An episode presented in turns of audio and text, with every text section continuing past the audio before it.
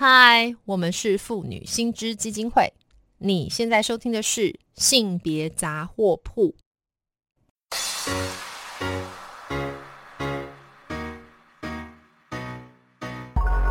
从生活看性别，与你分享生活中的性别故事。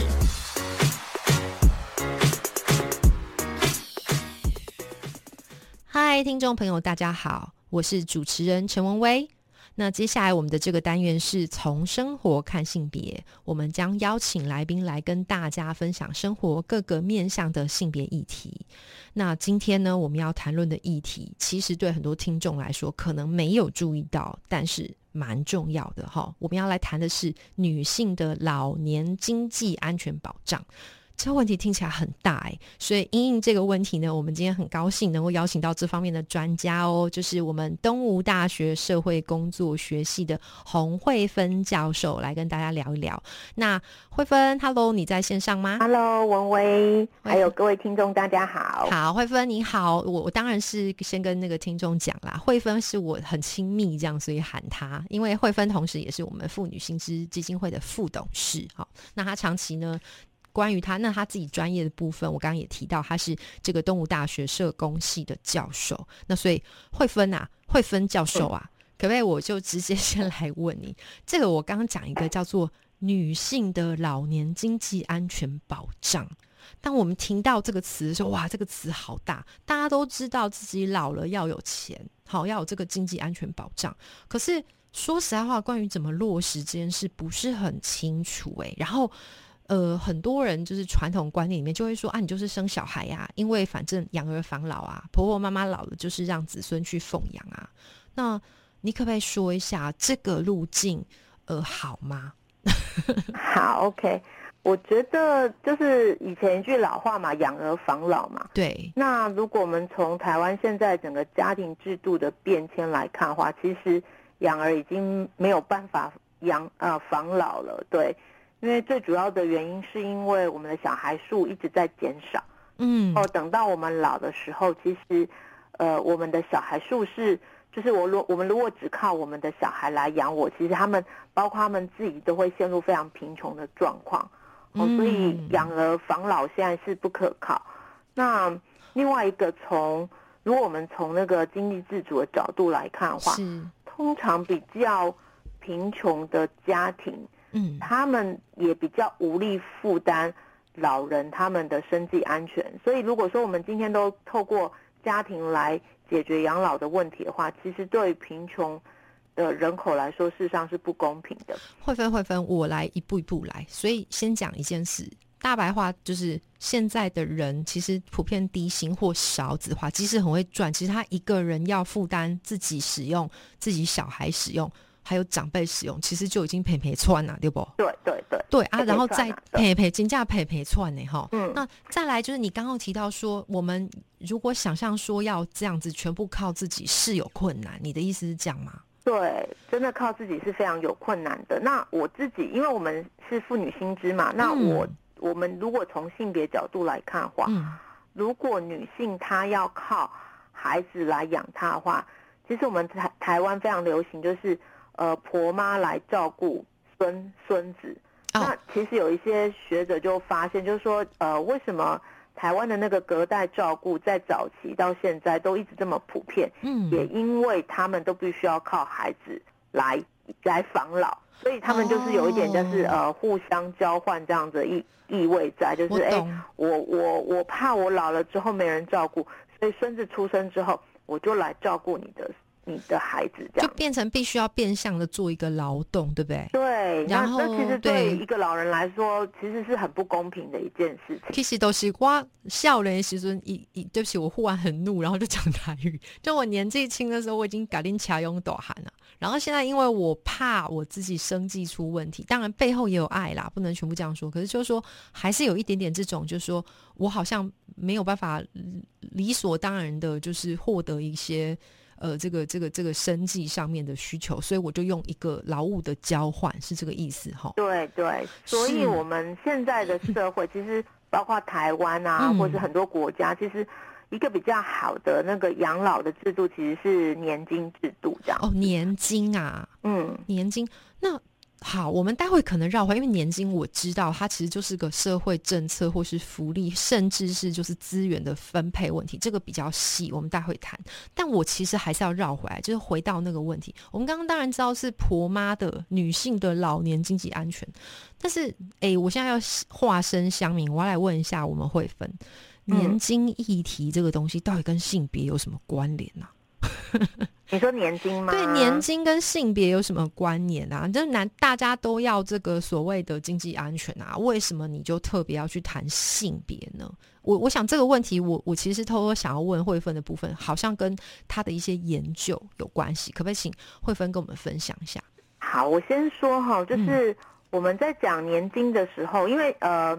年金有点像台湾的年金，主要是透过保险嘛。那其实就是说，哎，你年轻的时候，嗯，国家跟你一起缴保费，有点像存储蓄的概念这样子。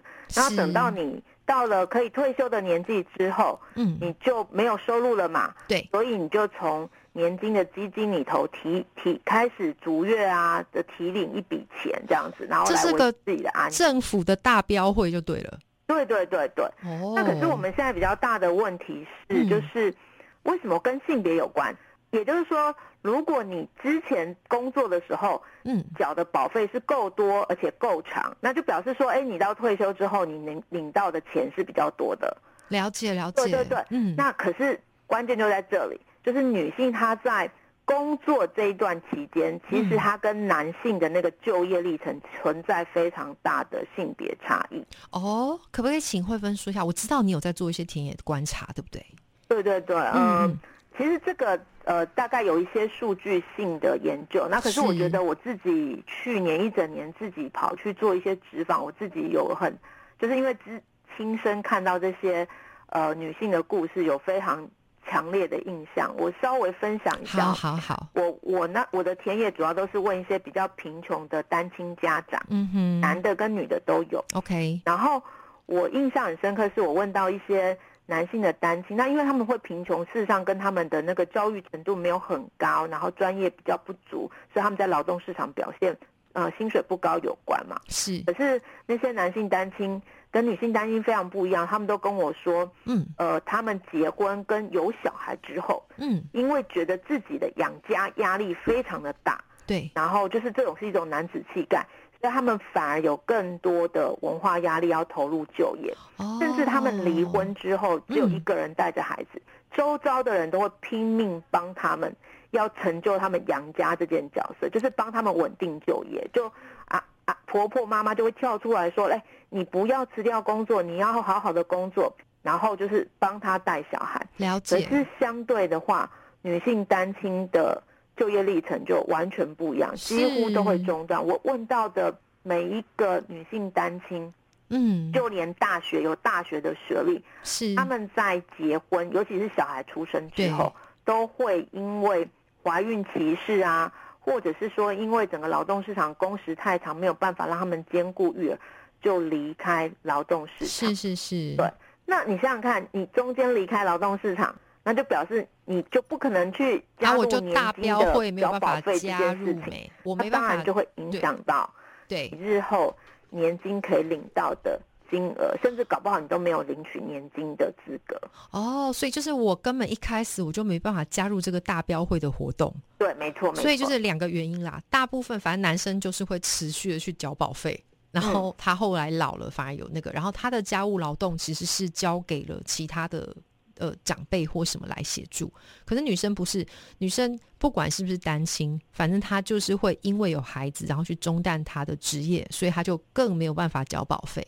对，没错，了解哇。那所以因为不能缴保费，那年金就领不到啊。那这个真的是有点恐怖呢，吼。对，没错。对，那我们今天听这种鬼故事，接下来你也知道，我我我想听众也会很紧张啦，吼。就说那所以现在到底政府有什么政策？我知道的是说，现在婆婆妈妈如果要领的话，是有那个国民年金嘛，对不对？嗯。可是国民年金。恭喜在威，哎，我这边数据资料跟听众介绍一下哈，大概就是三千七百九十一块，对不对？那 平均的，平均是三千七百九十一块。那参加拢不搞啊，是不要那爬光，对不对？我还是这一句话，我们都知道不够。那可是有没有什么更好的做法呢？诱惑这件事情，从呃，不管是妇女心智的角度，或者说你从一个就是这方面的专业的学者的角度，那你会怎么去呃提出你更好的政策建议？好，我我先说哈，就是我们国民年金有一个比较大特性，就是因为我们台湾的年金主要都是很多层的，是公共年金，然后还会第二层职业年金，是。那我们的国民年金，呃，主要是针对那些。没有稳定就业的人，就是提希望提供他们之后的年金保障这样子。了解。那可是他就是很很奇怪，就是说，既然你没有稳定就业，照理说，呃，因为我们缴保费是需要收入的，对对，所以你就有很有可能你也是缴不出保费的。哦，我我来整理一下，看看我对就是慧芬讲的话的了解是不是正确的哈。就是说，你的意思是说，通常我们反正有各类保险嘛，比方你是劳动者，你就有劳保；然后你是军工教，你就有其他的退休金或退抚金等等。但是，就是当初设计国民年金的时候，是让这些没有能够参与其他各类保险的人一个开了一个门。可是开这门又开的很奇怪，对不对？就是说你还是要这种像大标会的方式来做嘛，对不对？嗯，那这个哎，可是那对啊，如果婆婆妈妈她就是年轻，她就在家带小孩，或者她钱就是不够，那她要怎么缴？对她，所以我们我们现在呃国保里面有一个就是呃强制配偶负担保费，对。可是你知道文威你自己是学法的，我们强制的时候如果。关系好当然没有问题啊，但关系不好，我是要透过法律诉讼，然后去追回这个保费的。哎，不好意思，我就请律师费，不知道就是 够不够 cover 这个。对，然后另外有一个是跟我们薪资的主张是呃有有有相冲突的部分，就是说年金是基本的公民权，那怎么可以把这个公民权放在哎你的配偶高不高兴，愿不愿意被被你缴？所以这个逻辑上就是怪怪的。实际上，如果你今天是家庭照顾者的话，其实你你是没有钱交保费。另外，就是就我们国民年金的设计，竟然把年金权放在配偶他开不开心、愿不愿意帮你交保费。而且这就是应该听起来就是个依附嘛，就是说，所以难道我为了要拿到我老来的生活，我就必须要就是一直想尽办法软硬兼施去拜托对方帮我缴这笔保费，是不是？就听起来有点恐怖哎，哈。对，很恐怖。对，那所以这真的，哎，我我们也不要说，我觉得啦，就是相我相信政府当初设计国民年金是有美意的。可是，就是说看起来慧芬有提到，就是说这里面的很多的配套，而且刚刚慧芬有提到一个很重要，就是说我们的年金基本的这个生活保障，应该是我们宪法赋予我们每个人的一个很重要的基本权，但是却因为这套制度没有设计好，反而是使它变得有点奇怪。哈，那所以慧芬，我想问。那我们妇女薪资怎么去主张？怎么去改善这样子的状况？呃，我们的主张大概分两个层次。第一个就是我觉得是最重要的，就是如果你要打破，就是保费，就是如果年金真的是变成是一个公民权，然后不要让照顾者被排除在外。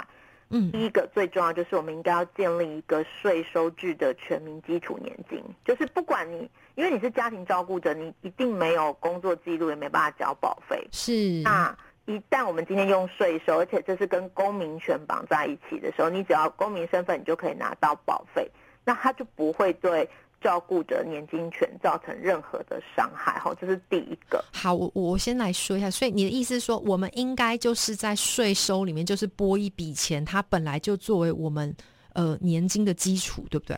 哎，就呃，应该是说，它就跟其他的福利。一样，就是由税收来直接由税负去税收去支应，不要说什么大家在大标会了啦，哈，对不对？不用大标会，对对啊，那大标会真的太恐怖。好，所以就是先说，就是慧芬提到第一个，这本来就是我们跟公民权要能够绑在一起的东西，所以当然理所当然用税收去作为这个支应基础年金的一个基础嘛，哈，这是第一个。那第二个呢？你刚刚提到还有第二点，对不对？第二个其实。比较针对的是，因为我们现在台湾非常多的女性，那当然也是因为跟我们公托啊，或者是我们工时过长是有关系，工作不足是。然后很容易因为婚育然后中断就业嘛。嗯，当然他们会再重新回到劳动市场。对，就是大概六五四五年就会回到劳动市场。可是通常他们回去的劳动市场都会是比较不好的工，呃，比较不稳定的工作，我们说非典型就业。对对。那这一类的就业，通常它只会提供第一层的年金，比方说劳保，可就不会有劳退金。是。那一般来讲，我们哦，以以一个劳工来说。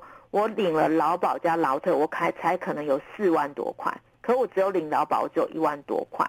那我们就觉得就是要解决这个，就是女性因为照顾负担，然后这种呃经济的不平等，嗯，应该还有第二个措施，就是离婚请求分配年金。就是你刚刚提到的嘛，就是说我们我们今天就是离了婚之后，我们的这些。问题就会冒出来。那你你说的意思是说，家务劳动，或者说甚至这些，呃，整个在婚姻当中应该要能够去请求分配，是这个意思吗？对，嗯，就是比方说，我们除了剩余财产之外，呃，包括我们薪资另外再退，就像赡养费。对，另外一个部分的话，就是因为我们大部分的人都不会有很多的剩余财产嘛，嗯，然后这些钱甚至可能是转化成未来年金。了解，了解，了解。对，然后所以这个东西有一点是在补偿我们，因为我们不公平的被要求要做照顾工作，是的经济不平等。了解，所以就是让我们有一个对年金也可以请求的这样子的基础。好，对对对，了解。那因为今天时间的关系，非常谢谢慧芬来到呃我们现场跟我们讨论这个议题。希望下次还有机会再多多问你关于这方面，尤其是性别啊、年金啊这些相关政策的问题哦。好哦，好，非常谢谢慧芬，好，谢谢大家，谢谢文威，拜拜，拜拜。那如果听众朋友对于今天谈到的性别议题有兴趣的话，也可以到我们妇女新知基金会的脸书粉专按赞追踪，或是发了我们的 IG 网站。当然，我们更欢迎小额捐款支持我们继续争取权益哦。